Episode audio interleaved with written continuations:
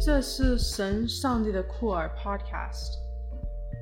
一个给华文酷儿基督徒的线上团体。每个礼拜，陈查令会透过一个提问，用酷儿眼光读主日经课集，也会不时邀请投入酷儿基督徒牧养的朋友，一起来做酷儿神学。刘真会介绍不同面向的酷儿基督徒社群，透过与不同库尔基督徒社群的对话，了解他们的生命经验。以及深度关注的议题，邀请大家一起与我们建立跨越时间与空间的团体，透过酷儿眼光一起来探索信仰与团契生活，也可以在 queerofgod.com 跟我们互动。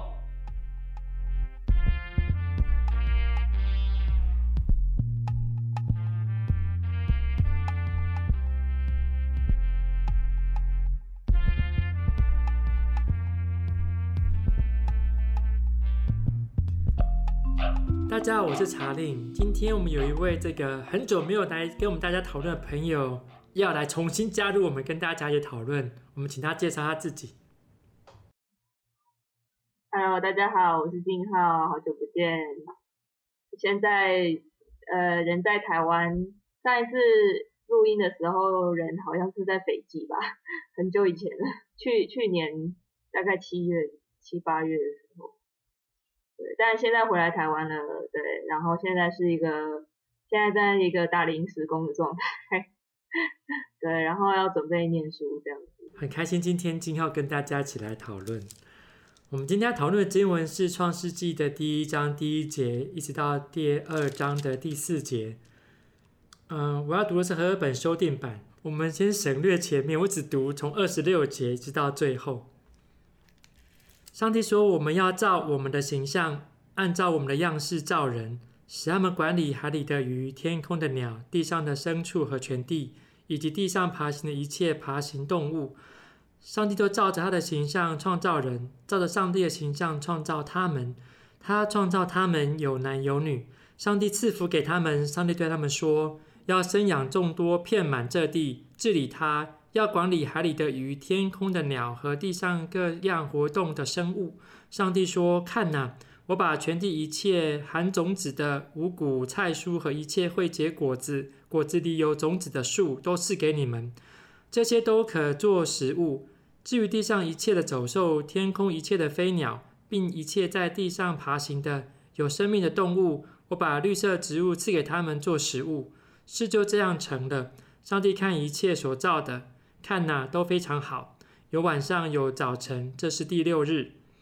天和地以及万象都完成了。到第七日，上帝已经完成了造物之功，就在第七日安息了，歇了他所做的一切工。上帝赐福给第七日，将它分别为圣，因为在这日，上帝安息了，歇了他所做的一切创造的工。这就是天地创造的来历。不知道这段经文静浩有什么跟大家分享的？创世纪嘛，很常被教会拿来讲这个关于男女这个创造的事情啊，印象很深刻，每次都会这个一男一女这个话题就是很常会被提起这样子。但我觉得不管是第一章或第二章啊，其实之后再读都有很多的感触。当然第一章跟第二章应该算是应该是不同的章节吧，就是它其实是两个不同的故事。但是我觉得像第一章的话，其实我觉得，譬如说在二十七节，这个上帝照照着他的形象创造人，然后照着上帝的形象创造他们，然后他创造了他们有男有女。这个有男有女啊，其实我觉得很有趣的是，那这样子意思是说，上帝的形象其实也是有男有女的，不然怎么会是按照上帝的形象创造这个创造人呢？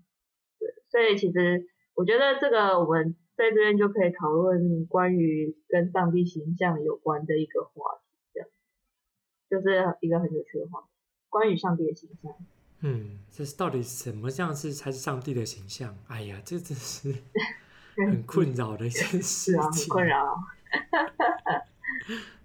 计划刚才确实讲到了这个创世第一章、第二章，其实对很多 LGBT 族群来说，真的是很困扰，因为这个可能很多的基督徒或是传道人用这段经文、这两段经文来强调不同的事情。该第有一件，就是刚才提到，就是一男一女的，呃，所谓的婚姻制度，这可能是这个特别在第二章的时候会被一直拿来用。对啊，那但是这个教会这个其实长时长期以来都只偏重在第二章的这个造人的故事，而比较少看到第一章造人的故事是不一样的。第一章造人故事，这个上帝创造他们有男有女，这样子的创造的叙事，好像并没有是说。先有一个亚当，然后让亚当睡着了，再创造出夏娃，这样子的叙事不是这样子的，反而是这个男跟女是同时间被被创造出来的。如果我们多看一点第一章，就会发现，如果教会长期以来是以男性为中心或主导，或是管理阶层是以偏好男性，甚至以创世纪第二章来说，男生是男人是被先创造出来的。而女人只是属于男人的一部分的话，那我们来看第一章，就会得到一个不一样的状态，就是男人或女人其实是一个被平等的被创造出来的一个受造物。男男人跟女人之间其实不应该存在一种因为性别而产生的这种呃阶级上面差异，或是透过经文来合理化因为性别所造成的差异上面的不公义的情况。其实我们从第一章是没有法得到。可以，任何可以支持呃男性异性恋中心为主的这样的教会体制是没法得到支持的。其实我觉得第二章啊，虽然说我们的主题好像是第一章啊，但其实我觉得第二章这就是这个经文也是蛮有趣的，就是关于在这个少男少女部分。其实我觉得第二章比较它的重点应该是在于这个上帝用泥土来创造人这件事情。然后后来他不是这个取了一根那个，我是不知道原文当中这个泥土这个创造出来的人之后，他是不是就被赋予性别了？但我觉得，我觉得这个可以再讨论。不过当我在读这个把肋骨拿出来的这一段，然后肋骨变成女人这这一段之后，其实我觉得这是一个很有趣的点，就是如果说这个夏娃是从这个亚亚当的肋骨变出来的话。那这样子，其实夏娃原本是亚当一部分，那夏娃是亚当一部分，那亚当身上也有夏娃的一部分。其实那那个男女的这个光谱，或者说这个男女的性别，好像就没有办法分得这么清楚。就是说，其实双方身上都其实是有彼此的气质的，就变成好像不是极端的这个呃男女的这个。性别的分别好像就不是这样子被极端的分开出来，而是其实两个个体身上都是有这个彼此混合的这个性别的气质这样子。我觉得好像可以去看这段经文啊。我那时候在读第二章的时候，其实我有就是想到这件事情这样子。嗯，对的，这样子的读经确实是很有趣的。就是如果我们读这个多看第二章的话，就会发现，其实上帝一开始创造那个人。是这个很有问题的状态，但因为这个希伯来文只有两，它的词性只有阳性或阴性嘛，所以我们其实这个很难跳脱某种二元的观点来看待任何的名词。但是呢，这个那个人如果身上有男人，又同时又有女人，那其实这个他是一个阴阳人或是双性人的。状态嘛，对，它是一个混合的状态。对，它是一个，它是一个这个双性人的状态。所以，上帝在从这个双性人里面，把所谓的这个阴性的亚夏娃分别出来，然后之后才留下了这个阳性的亚当。嗯，所以上帝其实是原始人，上帝创造的原始人。如果从这样第二节第二呃第二章的经文来看，其实是一个阴阳人的状态。嗯，哎，这其实这个。跟这个犹太的传统有关。犹太的传统在看在第一呃创世记第一章、第二章的时候，其实他们会把它看成是一种卡巴拉的一种生命树的的一个传统。他们并不认为人创造出来只有两种性别，而是人创造出来的时候，其实是一种性别不明的状态，才是上帝所创造的人的这种状态。这种上所创造人的状态，刚好会跟第一章的这种上帝创造天地的时候是一片空虚混沌，这才是一种原始世界的状态。所以，上帝创造人的时候，其实是一种你没有分别他是男人女人的状态。所以一开始我们看到上帝以他他们自己的形象创造人的时候，有男有女，实际你分分不分不出来到底上帝是男的还是女的。所以他一次创造两种给你看。所以上上帝可能自己本身就是阴阳共聚的一个上帝。所以我们看第二章，刚才静浩提到的，你就看到，哎，这其实是有一种一种阴阳人的所谓的阴阳人的一种状态，然后才办法分别出呃夏娃跟亚当。所以，如果从这样子来看呢、如果许多的教会认为上帝创造人只有两种，男人跟女人，其实从这个我们的生活经验来看，就不会是真的啊。我们身旁就是有许多的这种阴阳人的朋友存在在我们的当中，其实他们可能更符合创世纪里面故事所叙事的上帝所创造人的那种原始的形象。所以，我们也也很难用这样的经文来否定。其他不是只有单纯的所谓单纯男性或女性的其他的性别的情形，嗯，甚至刚才静海就提到，哎，其实男人身上有女人的特质，女人身上有男人的特质，我们也更难去形塑什么样叫做真正的男人或真正的女人的这样的形象，我们可能更难形塑他，或者形塑是某一种单一的形象才是真正男人的形象或真正女人形象。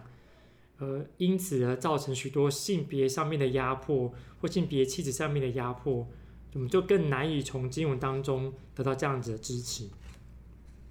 呃，我认为未来这个什么样才是男性，或者什么样才是女性的这个光谱，应该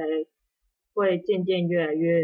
混合吧，就是不再会有这两个极端，或是一定要怎么样才是男性，一定要怎么样才是女性。我觉得这样的光谱必须要慢慢的被调整，这样每个人才才有办法，就是活得像活得像自己。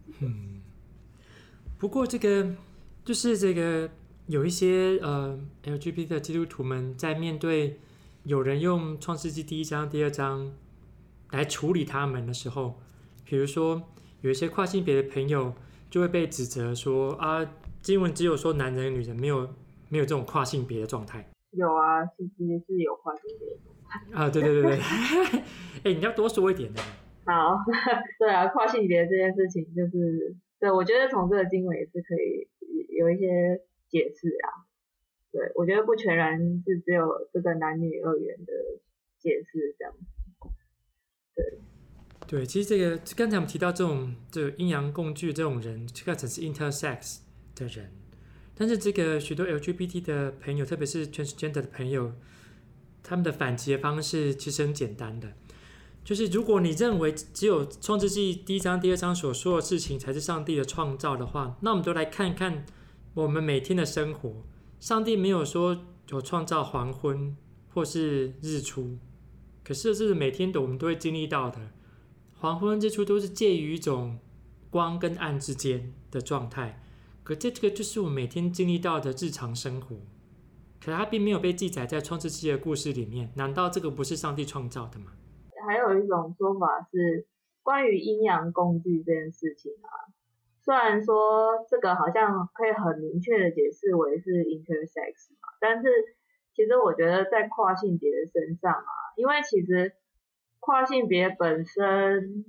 一方面就是说有，其实也蛮多跨性别他。呃，有一些人他并不是完全跨过去的，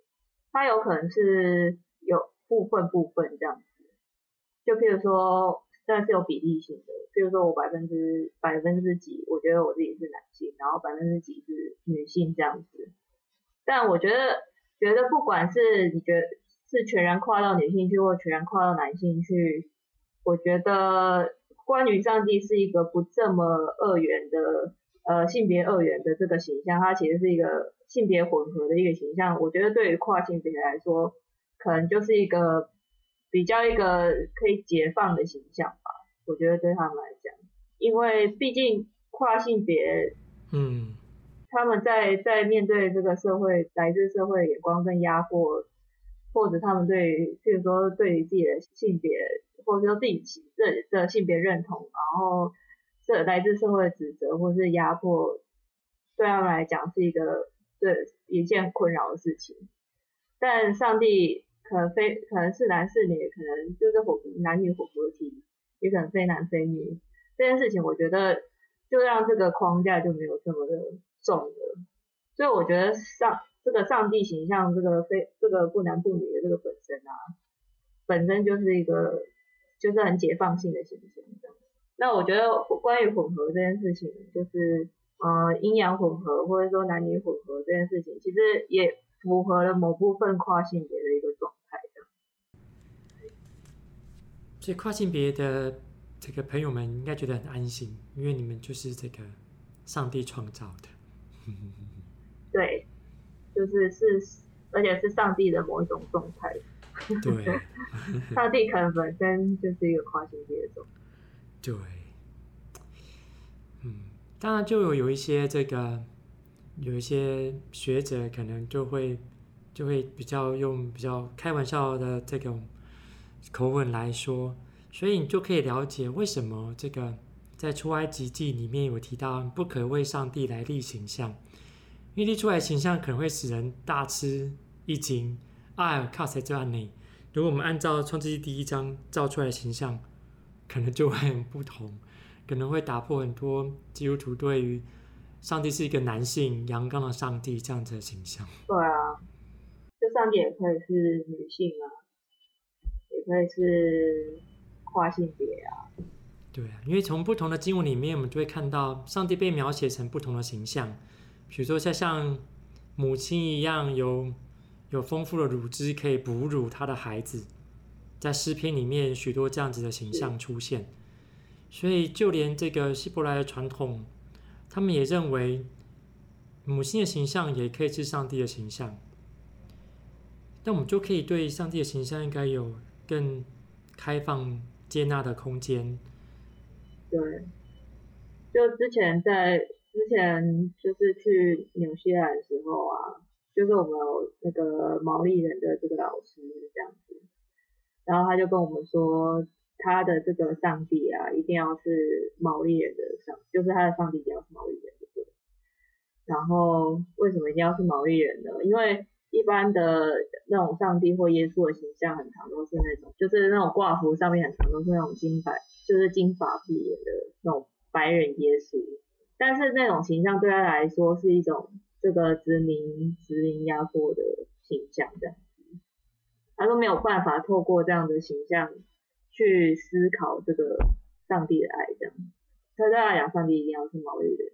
他他在演讲的时候有就有另外一个老师在挑战他，然后他后来又摆了一本，他就拿出一本圣经跟这个一一个这个毛利毛利的那个战矛啊，然后他就摆了一个呃样式，就是他所认为的这个上上帝可能的样子。就是对他来讲，基督信仰可能的样子。然后后来就有另外老老师就是发问说：“那请问上帝本身可不可以是就是那一只毛利的战矛？”就是他们就他们对于就是上帝的形象这件事情，就是提出了很多不同的想象这样子。嗯。或者说他们也有提出说，对于这个太平洋的这个族群来说啊，这个上帝可能也是可能是一颗椰子，因为。椰子本身是这个这个孕育这个太平洋岛屿人民的一个非常重要的食材，这样子，所以他们对于这个上帝形象这件事情就做很多的讨论，但总之就是都非常的处境化的，嗯，好像没有办法脱离那个处境化去去这个言说上帝，对，所以上帝应该是在我们从我们的处境当中去。去去演说的，就是从我们本身的当中去去思考这个上帝的形象，所以它可以有很多不同的不同的形象存在。嗯，哇，这些多样形象的上帝在我们生活当中，对，就是对啊，创世纪就是一个很有趣，可以讨可以占性别的一个情节。对，那今天很开心大家跟我们一起讨论，我们下次见，拜拜，拜拜。